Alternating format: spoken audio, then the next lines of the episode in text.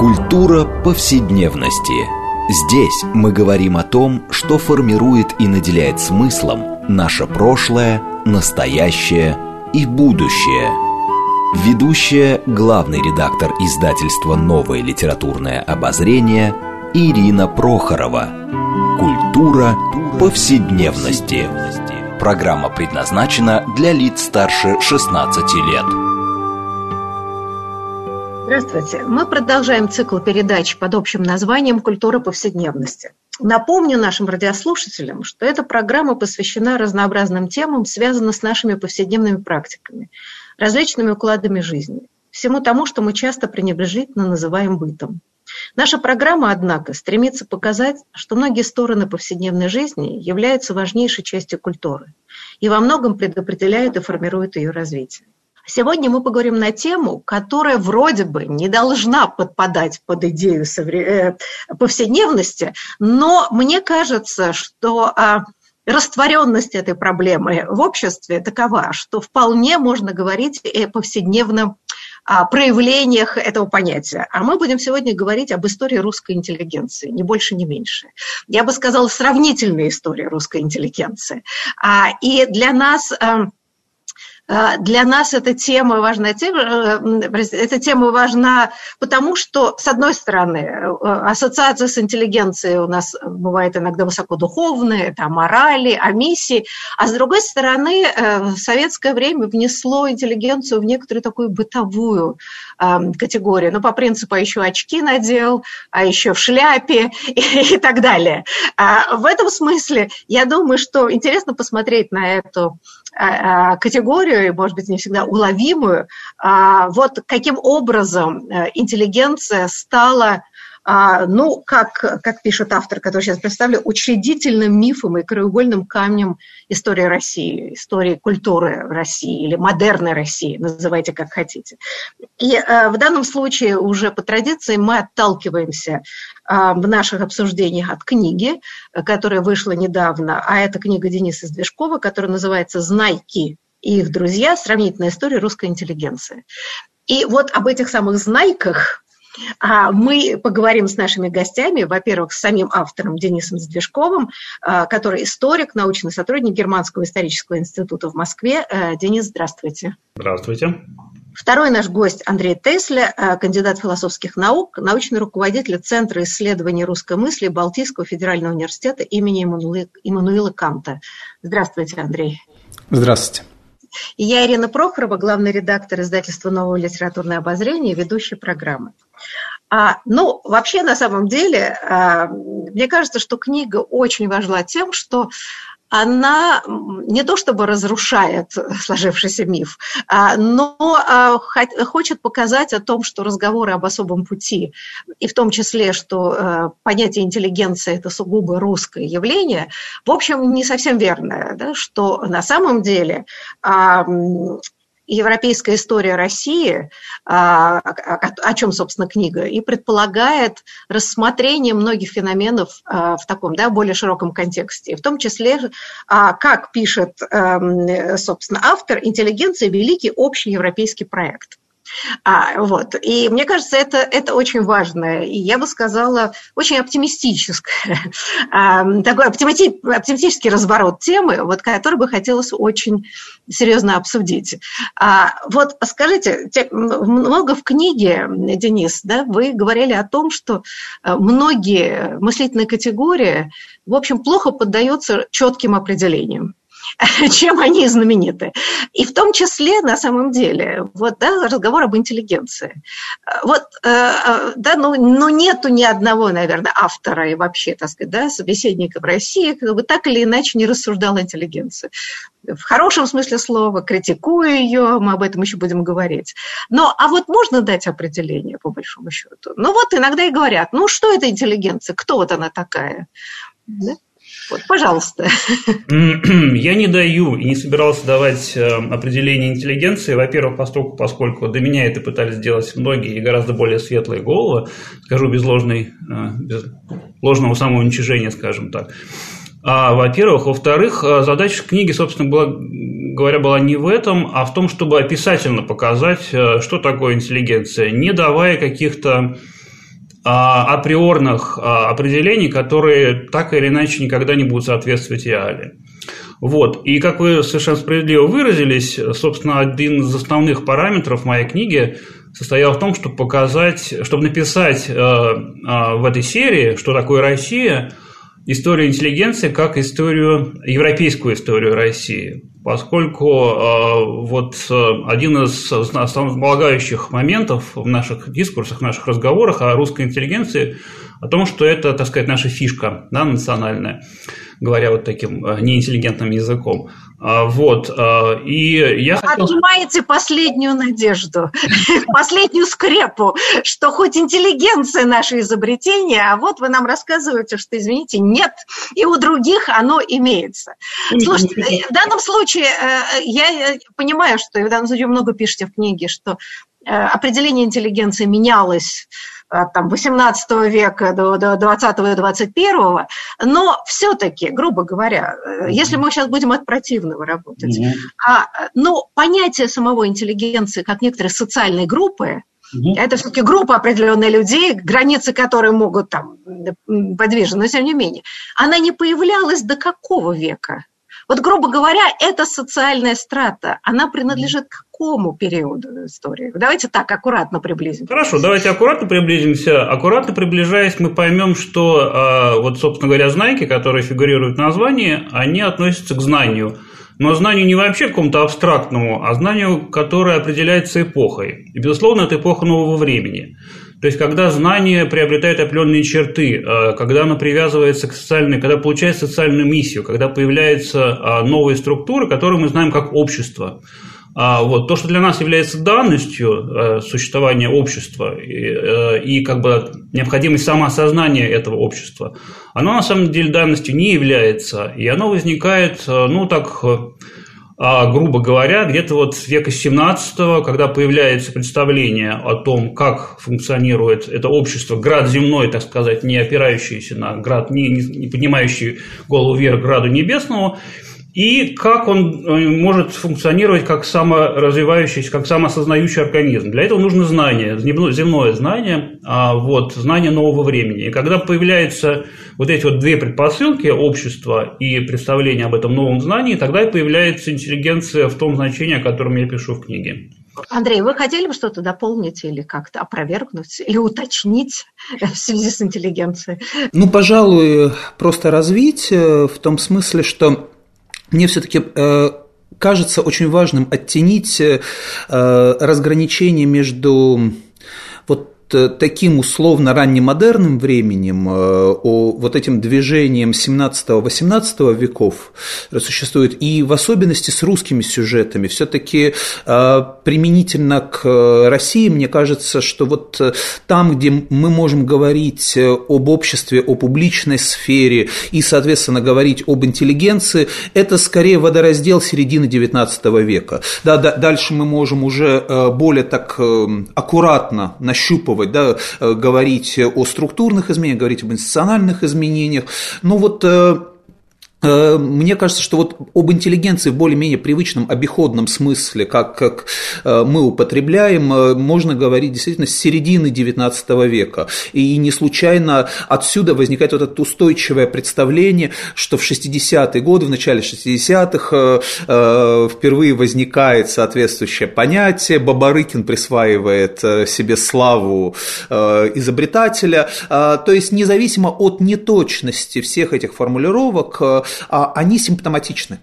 Да, вот э, здесь э, сам, само переживание, со, э, само представление о том, что меняется структура и появляется действительно э, новая э, новая категория, и более того, что особенно важно, появляется самосознание – у этой группы, да, то есть мы, мы говорим не просто о некой извне идентифицируемой э, общности, мы говорим о том, что вот э, в 50-е, 60-е годы, э, так или иначе, обозначая себя по-разному, э, но тем не менее, вот э, те, кого затем уже мы устойчиво будем э, называть интеллигенцией обратным ходом, э, они существуют, и дальше в русских сюжетах, например, появятся в конце 19 века э, многочисленные тексты по э, со схожими заголовками, например, они будут называться что-нибудь вроде из истории русской интеллигенции, да, или из прошлого русской интеллигенции, где э, будут довольно решительно э, отсчитывать там от начала XIX века, а в некоторых случаях э,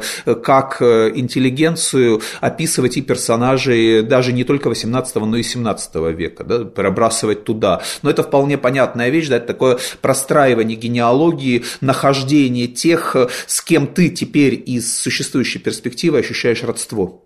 Да, если говорить о русской интеллигенции, я согласен, простите, пожалуйста, перебью. Но вот действительно, это касательно русской интеллигенции, да. Но если брать как бы европейскую интеллигенцию в общем и целом, тут как бы база была подготовлена раньше, и мы просто потом, так сказать, влились в эту э, струю скажем так, да? А можно мы будем считать, что ведь на самом деле появление этой группы знаек, mm-hmm. то есть людей, которые, а, ну, собственно, их профессия и миссия, да, это знание и, соответственно, просвещение, это важнейший момент а, в обществе несения своих знаний. А, ну, собственно, это э, начинается, вы говорили, в 17-18 веке, это начало формирования, ну, собственно, светской культуры, э, секулярной культуры. А, то есть, когда это иерархическое общество начинает потихоньку демонтироваться, вот появляется эта такая специфическая группа, а, новая социальная среда, которой не было а, раньше. Да? В общем, и интересно, если мы посмотрим там на 17 век во Франции, где, конечно, просветители закладывают эти основы, если я не ошибаюсь, э, все-таки будущего да, интеллигенции. А, интересно, из каких социальных слоев и групп э, формируется эта новая среда? Ну вот мы знаем, ведь в XIX веке в России, потому что это началось позже, недаром слово было все время разночинная интеллигенция, потому что в первой половине, ну, в общем, этой интеллигенции не было, это была дворянская культура, были мыслящие, так сказать, дворяне, но вот этой страты, естественно, да, не было. То есть в России это абсолютно точно шло там от поповичей, от, я не знаю, детей кухарок и так далее. Часть дворянства постепенно переходила туда. Да? Это такая была пестрая смесь действительно из разных социальных групп, классов. А, например, скажем, во Франции – или в Германии, вы же сравниваете, да, и потом Польша, а, такие важнейшие страны, где, собственно, интеллигенция важный фактор культурной жизни был и остается. А откуда там откуда они прибывали, вот, да? откуда вербовали этот самый, значит, новый ну, класс, я не знаю, или, или сословие, называйте как хотите. Вот, Денис, интересно, да. да? Интересно сравнить, да, как они формировались. Безусловно, да. Ну, я как бы вот обращаю все внимание на, и пытаюсь обратить внимание на параллели, на какие-то вещи общие, э, сравнимые с Россией. И тут, безусловно, мы видим, что знания, когда появляются в виде такой силы, которая, как Маркс сформулировал в философии, да, изменяет мир, а не только, так сказать, объясняет, но стремится изменить мир, когда она вот э, становится такой силой, которая действительно влияет на общество, на процессы общественно-политические, оно а, как бы такой критерий, который самостоятельно начинает формировать э, вот эти новые социальные страты. То есть раньше они формировались традиционно. Были в Средневековье так называемые э, воюющие, молящиеся и трудящиеся, там три как бы вот основные категории.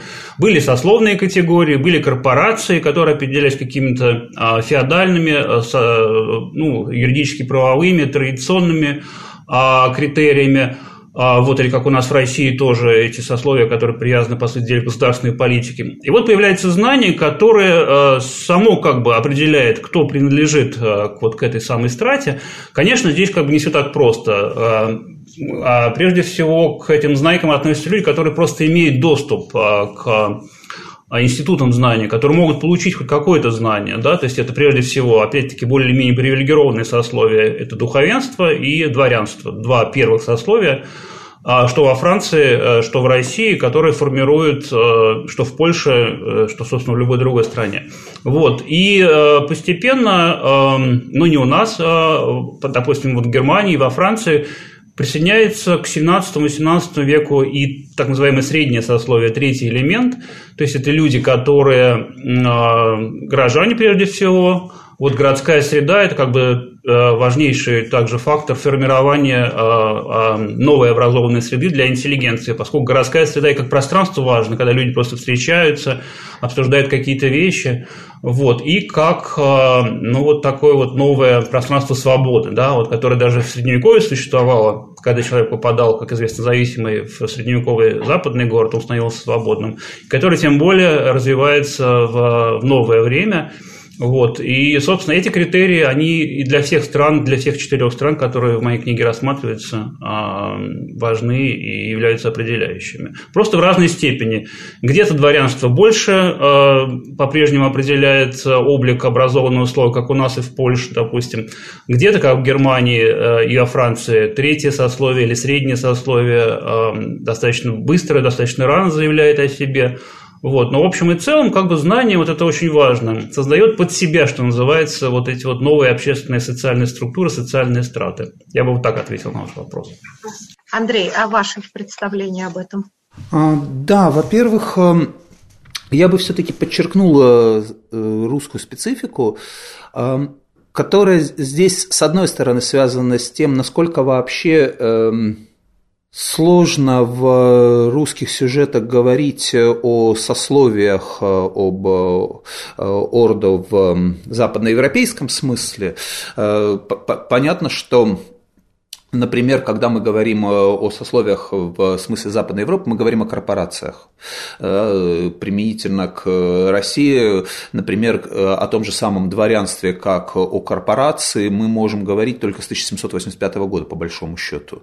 Даже жалованные грамоты. Эм, и еще более очевидным становится специфика, как только мы, например, обратимся к духовенству да, потому что мы, с одной стороны, в отличие от э, э, католического европейского юга, да, мы имеем дело с э, воспроизводящимся сословием, да, что вполне понятно. С другой стороны, мы имеем дело именно с отдельным сословием, в отличие от протестантских стран, да, перед нами священство.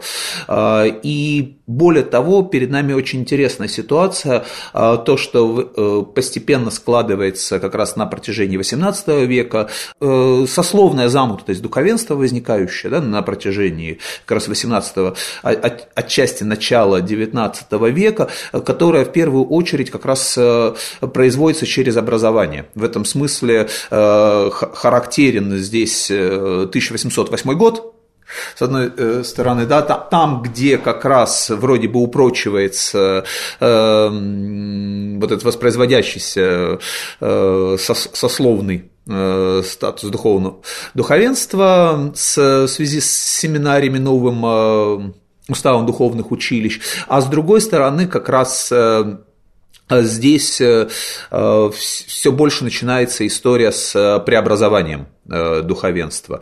И мне как раз, мне как раз кажется, что характерная такая русская история, э, не случайная рифмовка интеллигенции. Понятно, что это не совпадающие понятия, да, но они все-таки где-то оказываются близки и пересекаются.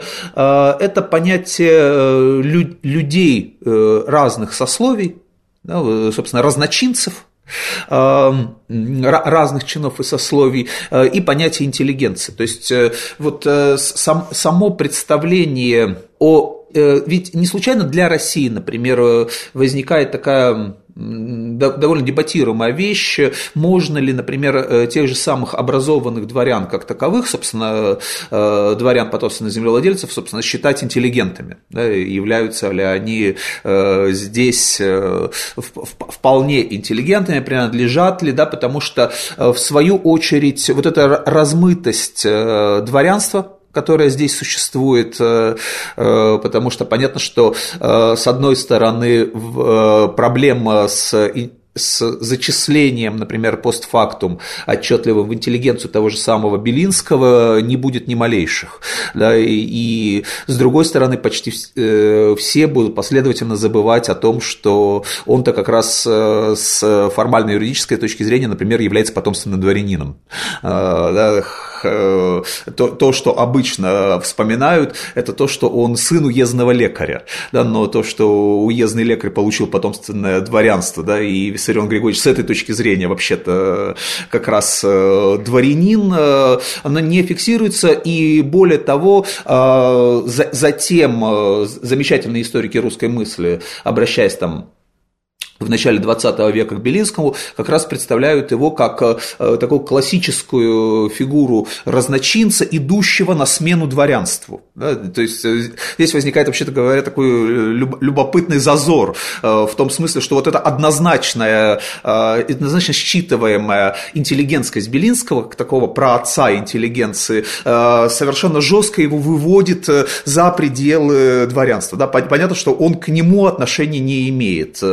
А, по... Ну, он просто очень хотел быть а, демократической интеллигенцией, если я вас прерву, Андрей. Мне кажется, вот это вот а, желание, да, которое происходило в советское время, была такая книжка известная Штранга «Демократическая интеллигенция в XVIII веке», хотя на самом деле, в общем, это очень чисто такое сконструированное понятие, вот что такое демократическая интеллигенция, к кому-то в сословном смысле можно ее привлекать, это, в общем, ну, скорее попытки, в общем, достаточно искусственно создать такую генеалогию, да, которая на самом деле в общем-то, не было в таком, по крайней мере, ключе. Ну, нам мы... надо как раз интересным образом советская эм, э, как бы наука, можно в кавычках и без кавычек, э, в зависимости от того, о ком говорим, э, выстраивая как раз интересным образом вот такой европейский проект, понимаемый по-своему, ну да, пытались натянуть российские реалии. Все-таки Россия позже вошла в европейское такое, да, модерное общество, да, найти там чуть ли не знаю, в 15 веке Ренессанс и все что угодно.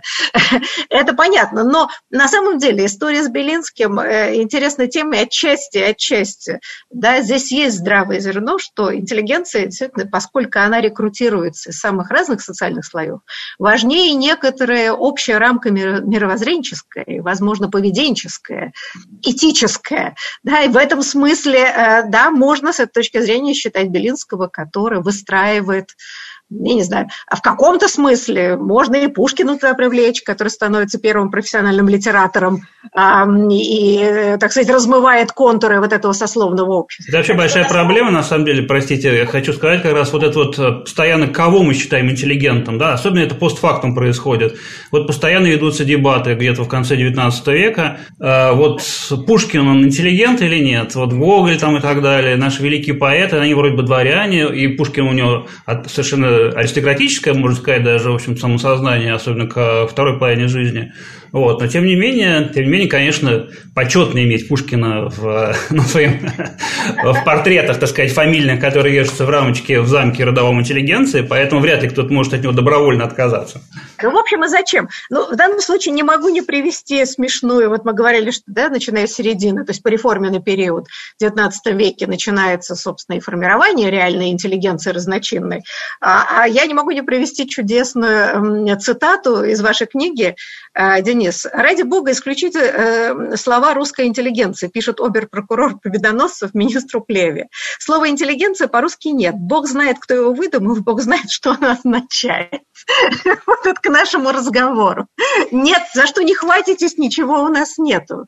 Никакой интеллигенции. На самом деле, хотел сказать, что это свидетельство того, что на самом деле правительство пыталось долгое время построить под себя интеллигенцию. Были проекты при Екатерине II, как бы вот буквально воспитание среднего слоя людей. Они же повторялись потом при внуке, при Николае Первом. А, когда вот пытались создать правительство, проправительство интеллигенцию. По сути дела, вот знаменитый отряд Уварова, Самодержавие православия народность, это тоже привязано к этой программе. Вся его программа а, образования, выстраивания а, структуры образовательной, которая была очень успешной с точки зрения организационной, но вот идеологически не сложилась. Это все, опять-таки, попытки взять под контроль этот процесс государством. И вот то, что вы сейчас привели, цитата э, Победоносцева, по сути дела, это, в общем, роспись, он расписывается в том, что на самом деле он не может контролировать процесс. Все.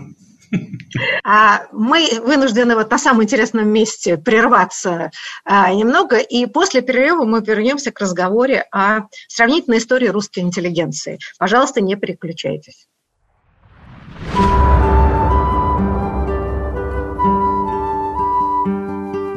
Здесь мы говорим о том, что формирует и наделяет смыслом наше прошлое, настоящее и будущее. Культура повседневности. Мы продолжаем нашу программу э, под общим названием «Культура повседневности». Напомню нашим радиослушателям, что мы сегодня беседуем об истории русской интеллигенции э, в таком сравнительном ключе. Э, попытка показать, что это не сугубо русское явление, а на самом деле общий европейский проект, но, разумеется, с таким очень сильным доминированием именно в русской культуре. И напомню, что мы отталкиваемся от книги Дениса Сдвижкова, которая называется «Знайки и их друзья», сравнительная история русской интеллигенции. И беседуем на эту тему с автором, с Денисом Движковым, историком, научным сотрудником Германского исторического института в Москве. И второй наш гость Андрей Тесля, кандидат философских наук, научный руководитель Центра исследований русской мысли Балтийского федерального университета имени Канта. И я, Ирина Прохорова, главный редактор издательства «Новое литературное обозрение», ведущий программы. Так вот, знаете, вот как раз очень интересный момент, и в книге уделено этому достаточное внимание, это, собственно, роли государства в существовании, э, я не знаю, комфортном, некомфортном интеллигенции. А, и интересно, да, что э, как бы то, что вы говорите, Денис, считаете, что как раз сильное государство а, который осуществляет модернизацию сверху. А, и, в общем, хорошая ситуация для функционирования интеллигенции. Что, в общем, если думать о советском опыте, да, звучит довольно, я бы сказала, а, еретически. Но ваша позиция такова, да, что предпринимательский средний класс в культурной и политической сфере отходит на второй план, даже там, где он хорошо развит. И такое соотношение сильное государство, противоречивый престиж материального и безусловный культурный капитал – это оптимально для функционирования интеллигенции. Вот, может быть, этот такой странный тезис э, – Можете обосновать? Ну, потому что, казалось бы, даже из нашего разговора, что все-таки, скажем, во Франции, в Германии, много даже в Польше, все-таки производство интеллигенции во многом шло из самого среднего класса, из среднего сословия. Да? Так вот, почему? Почему, я бы сказала, критическое отношение к капиталу, назовем это так, сильная рука государства – это прекрасная, я не знаю, сфера для действия интеллигенции. Вот советский интеллигент бы к концу 80-х годов с вами бы совершенно бы не согласился. Вот поясните эту мысль. Я охотно верю, будучи самым, в общем, практически младшим поколением э, советских интеллигентов в конце 80-х годов, я бы то же самое сказал. Тут просто надо все историзировать. Да? То есть, как бы роль государства в разное время, в разный период э, различная по отношению к людям знания, по отношению к интеллигенции – вот. Да и государство само, на самом деле, это, в общем, очень историческая категория. Оно возникает когда-то, это понятие, тоже понятие, как мы знаем, вот, и потом исчезает или видоизменяется. Так вот, для конца 18-го, начала 19 века э, роль государства, э, значительная роль государства – мы просто видим по тем странам, о которых я говорил, а это Германия, Франция, а Россия, ну Польша, просто там нет государства, поэтому тут как бы это некоторое исключение после того, как Польша исчезает с европейской карты. Вот, а оно важно, поскольку государство создает э, структуры, в которых э, интеллигенция потом, так сказать, проявляет свою активность на первом этапе. И как мы не должны забывать все-таки, тот же самый Пушкин, которого интеллигенция все-таки считает своим первым, так сказать, портретом в галерее предков, говорил о том, что государство – это первый или единственный европейский, как он выражался. Тут можно с ним поспорить, конечно, но тем не менее вот эта роль государства как европейца а, в России, а в значительной степени цивилизующая роль государства – для культуры а она для других стран также проявляется, может быть, пораньше, для Франции, э, во всяком случае, для Германии также. Роль двора, например, это очень важно, очень важная среда, в которой происходит становление интеллигенции и в России XVIII века, и до того, и в, течение XVIII века, и при немецких дворах, и при, французском дворе. Вот, все это на самом деле доказывает нам, что государство вот э, в таком а, первоначальном, на, на первоначальном этапе становления интеллигенции играет важную роль, а, поскольку оно еще обосновывает вот эту роль знания, а, которую пытается противопоставить до некоторой степени, скажем так, экономическому, ну не противопоставить, но, по крайней мере, выделить эту, эту роль знания, подчеркнуть его необходимость, его центральную роль для функционирования государственной машины. Государство XVIII века, государство нового времени, оно определяет себя через науку, оно спонсирует научные институты, оно делает все, чтобы наука развивалась, поскольку государство а, заинтересовано в утилитарной, прежде всего, а, военной, но не только военной и технической стороне а, науки. Ну и государственная, государственная машина заинтересована в отдых, там, не знаю, элегиях и так далее. То есть ему нужна идеология. Все это, все это э, требует от него, чтобы он, чтобы государство взрастило собственный образованный слой, как это происходит в Европе. Вот. А то, что происходит потом, это происходит потом. И тогда уже действительно появляется конфликт общества и государства, опять-таки не везде, но относительно России мы это знаем. Это как бы одно из наших, э, что называется, э, основополагающих фактов э, истории российской. Вот опять-таки тут можно приводить разные аргументы, насколько это было так, насколько нет, но тем не менее то, что осознание такого у нас присутствует, это точно. А, особенно, конечно, для советского времени. Тут я с вами согласен, безусловно. Да, Андрей, а что бы вы хотели на эту тему сказать? То есть это, это такой э, любопытный для меня разговор, где э, я практически совсем соглашаюсь. Э, мы не обязательно должны ложно спорить. Мы, мы обсуждаем да. большую и сложную да. проблему. И, и я, я бы просто постарался напомнить или оттенить в продолжении историзации, что мне кажется очень важным вообще для представления о государстве, о формировании интеллигенции и тому подобное. Вот в продолжении логики историзации, когда речь идет о государстве там, 18 или о государстве 19 века, тут очень важно не строить проекции большого государства, которое знакомо нам по 20 веку да, или по окружающей нас реальности, потому что государство 18 века по современным меркам э, или даже 19 да, это, это вообще-то говоря очень такая если сравнивать ее с сетью, э, это структура с очень большими ячейками.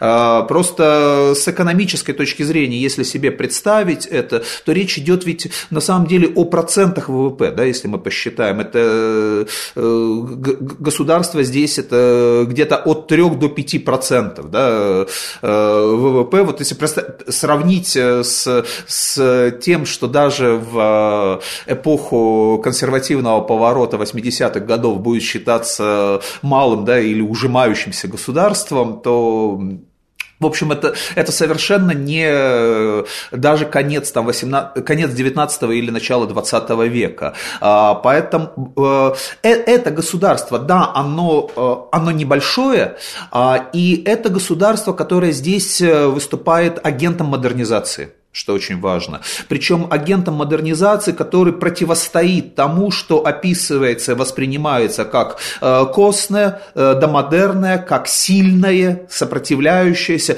и, и так далее, так далее. Да, в, в этом э, плане ведь примечательно, если мы говорим о том же самом XVIII веке, то представить себе со стороны образованных сопротивление именно государству как таковому э, почти невозможно. Э, можно представить себе э, отчуждение, можно представить себе критику э, существующей власти здесь и сейчас, но никоим образом не осуждение государства. Да? Государство здесь мало того, что однозначное благо само по себе, так это еще и благо, которое как раз связано с модернизационным усилием. И я бы просто напомнил, что обращаясь к России, ведь те же самые темы и сюжеты будут очень сильны вплоть до 40-х годов XIX века. Знаете, но ну, вот странно слышать, но если мы говорим а, а, да, о другой модели государства, но была все-таки французская революция. А, в конце XVIII века, как мы помним.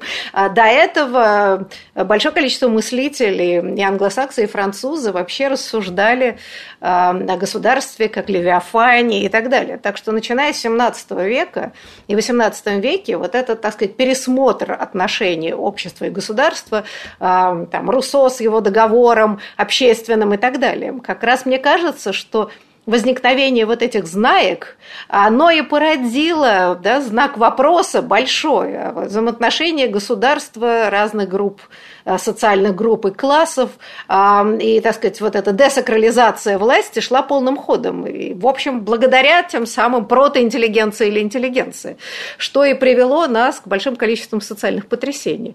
Но, знаете, вот мне хотелось бы поговорить, и в данном случае в книге очень важно, ведь рассматриваются разные кейсы, а, да, история Германии, э, как там развивалась интеллигенция, и Польши.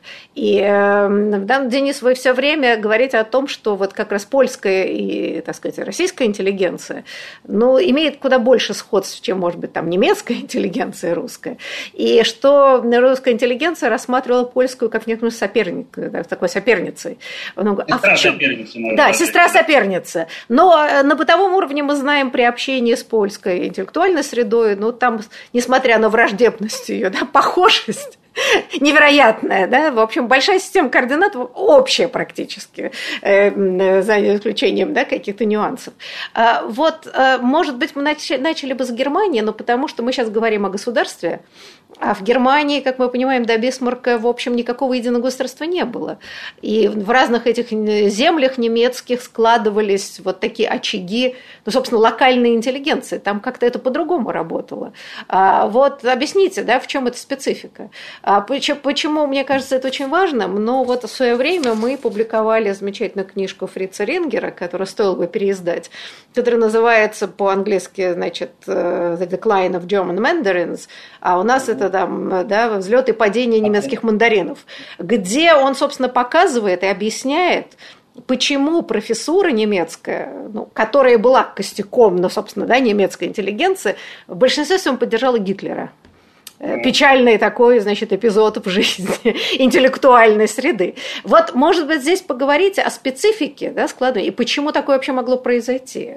Хотя, казалось бы, интеллигенция должна быть противопоставлена всегда любой тоталитарной власти. Для, для немецкой интеллигенции в значительной степени, да, прежде всего, если мы говорим о немецкой интеллигенции, то, что в книжке подразумевается, и то, что подразумевается под немецкой интеллигенцией самими немцами, это прежде всего называется образованное бюргерство, да, Bildungsbürgertum. Вот. Здесь как бы два важных момента. Во-первых, а, то, что государство Германии для этого самого образованного бюргерства очень долго является а, такой надежной гаванью, без которой она практически не мыслит себе существование – когда появляется само представление о том, что такое бильдинг, образование по-немецки, это сложный достаточно философский педагогический концепт, который, в общем, трудно перевести на самом деле на какой-либо язык и в какие-либо контексты другие перенести. Это связано с немецкой философией, э, с немецкой конфессиональной ситуацией и так далее. Вот, так вот, а, когда все это появляется в начале XIX века, в общем, а, э, сосуществование государства, государственных структур а, разных государств на немецкой земле, Пруссии прежде всего, но и других тоже, а с вот этим самым образованным бюргерством достаточно гармонично. Настолько гармонично, что это, в общем, вызывает какие-то даже подозрения. А, вот. Настолько вот они, как бы, вот, э, как вам сказать, э, утверждают свое, свое, так сказать, единство с, с государством, которое Гегель, напомню, буквально в смысле обожествляет, по крайней мере, философском смысле. Воспел. Да, воспел. А, вот. А, и вот э, когда-то, рано или поздно, оказывается, что вот это прилепление государства, которое изначально мыслилось как временное Гумбольтами и которое должно было сопровождаться рядом условий, оно постепенно превращается в такое окостенение, вот этой самой касты, которую Ренгер именует немецкими мандаринами. Поэтому называет их мандаринами, что он сравнивает их э, с китайской, э, так сказать, вот этой вот самой образованной элитой, которая, безусловно, привязана к государству. Э, вот и, собственно говоря, вот этот вот путь к, в пропасть немецкого образованного бюргерства, немецкой интеллигенции в классическом понимании XIX века – он именно вот с этим и связан, с тем, что в отличие от русской интеллигенции, а, у немцев как раз с государством все было хорошо, вроде бы, да, то есть они как бы с государством существовали душа в душу, что называется. Вот, но а, вот такой вот, как сказать, не, не грубо выражаясь, э, э, продажа себя, своей души, что называется, государству, в конечном итоге приводит ее к тому, что немецкую интеллигенцию, к тому, что она начинает поддерживать э, даже Э, то государство, которое возникает э, вот на развалинах Веймарской республики. Да, но вот мне кажется, да, у, у Рингера очень важный тезис, потому что Веймарская республика лишила Э, э, профессорский этот став, да, то есть как бы это э, сакральность, то есть, да, вот это как каста привилегированной, привилегированности. Это была невероятная такая месть за утраченные, я не знаю, привилегии, не только даже материального, как и символического плана. А вот, то грубо говоря, демократизация жизни не была воспринята немецкой интеллигенцией это как позитивный знак. И отсюда, когда Гитлер приходит, если верить тому же Рингеру, который опять возвращает Э, значит, профессуре этот статус, но... Тем, тем кто его поддерживает, были и другие все-таки, надо сказать.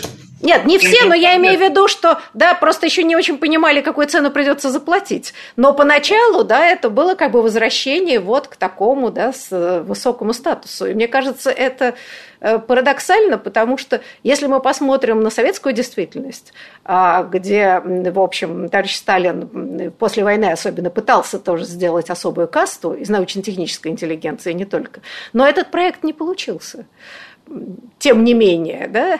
Ну, до какой-то степени я бы не сказал. Почему? Он, в общем, смог создать себе достаточно привязанную к государству элиту, и которая существовала до определенных моментов достаточно ну, как сказать, гармонично с государством. Вот начиная с Сахарова где-то, например, да, но это опять-таки отдельные, отдельные единицы, тут как бы можно уже дальше говорить о том, насколько вот, э, э, насколько Э, опять-таки, с точки зрения времени, да, вот 50-е годы, 60-е годы, это вполне еще прекрасное существование с советским государством. Весь этот пафос будущего, вот это вот 9 дней одного года, да, вот это вот все научные городки и так далее, и так далее, до определенного времени, как наследие, так сказать, вот этого сталинского привязывания к себе интеллигенции и государством функционирует очень хорошо. Ну, слушайте, но мы же знаем, что, в общем, вольнодумство ну, я застала это уже в 70-е годы, да, все равно шло из этой среды а, интеллигенции, несмотря ни на что, хотя вроде бы она была чуть более привилегированная. Хотя, с другой стороны, инженеры, ну вот совсем не были привилегированной каста, наоборот, было куча анекдотов.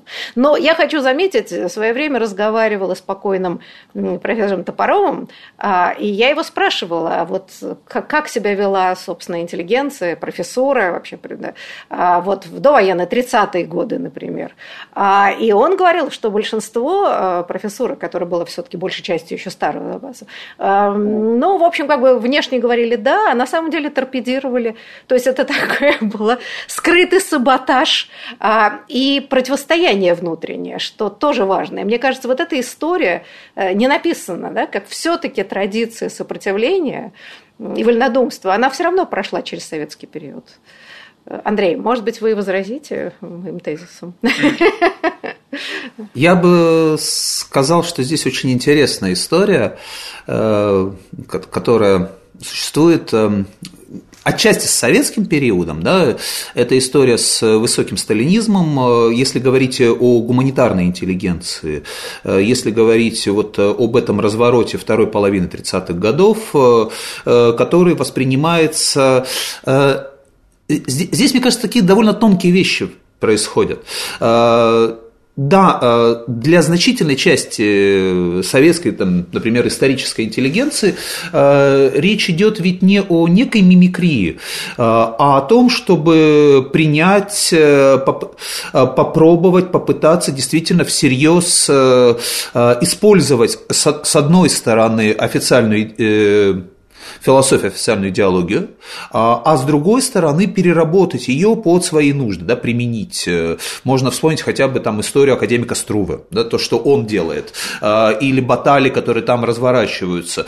То есть, да, у Струвы есть такая достаточно инструментальная, с одной стороны, история, а с другой стороны, э, это, в общем-то, э, большие интеллектуальные вложения в этот проект, которые ну да, они действительно состоятся в том смысле, что из, э, из этих э, действительно усилий, которые не являются исключительно имитационными, да, где это, это принимается как вообще-то работающая, в том числе и как работающие научные программы, э, из этого Дальше вырастает вот э, советский, большая историческая конструкция там 60-х, 70-х годов. Э, и скорее там проблема возникает э, не с тем, что а, она изначально имитационная, да, или в нее недостаточно там верят, убеждают, а с тем, что э, дальше уже в 70-е годы, например, э, не удается, не получается обновить эти научные программы, да,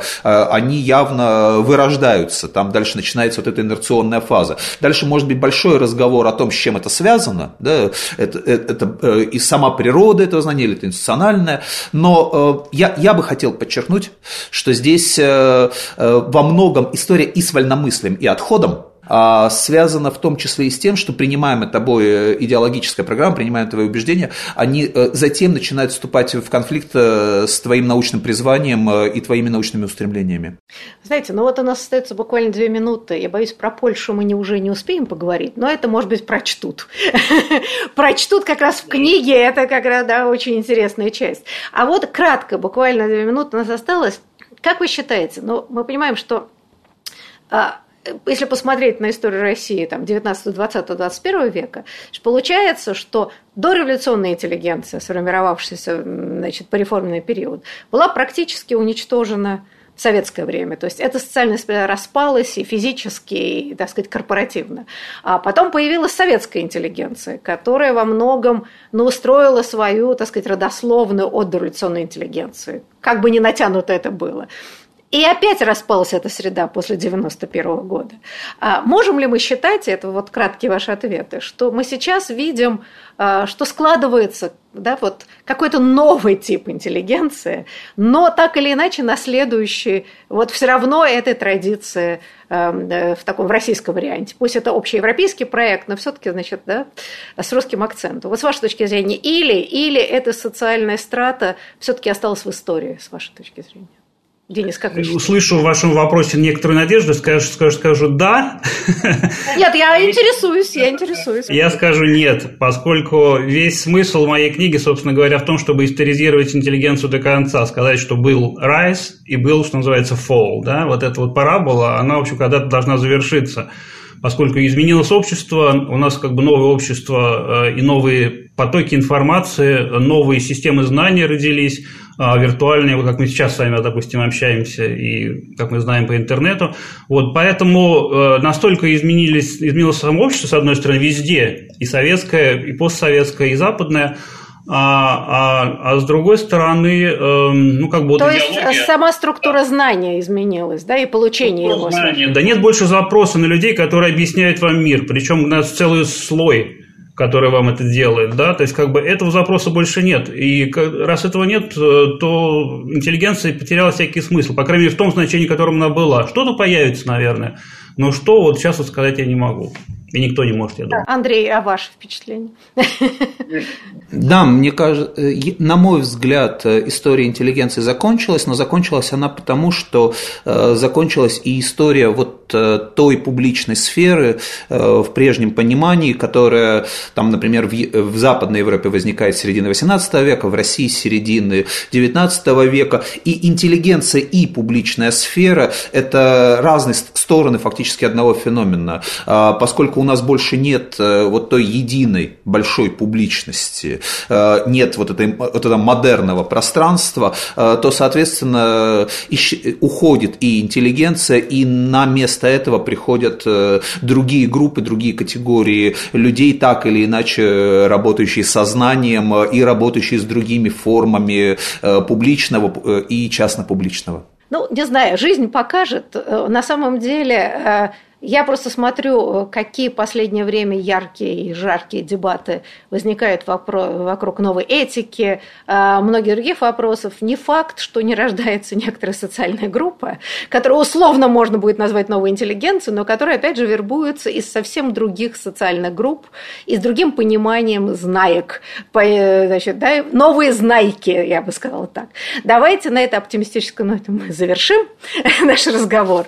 Вот, я благодарю наших наших гостей. Большое вам спасибо за участие. А, и расшифровку нашей дискуссии можно будет прочесть несколько позже на интернет-портале Горький. До свидания и до будущих встреч. До свидания.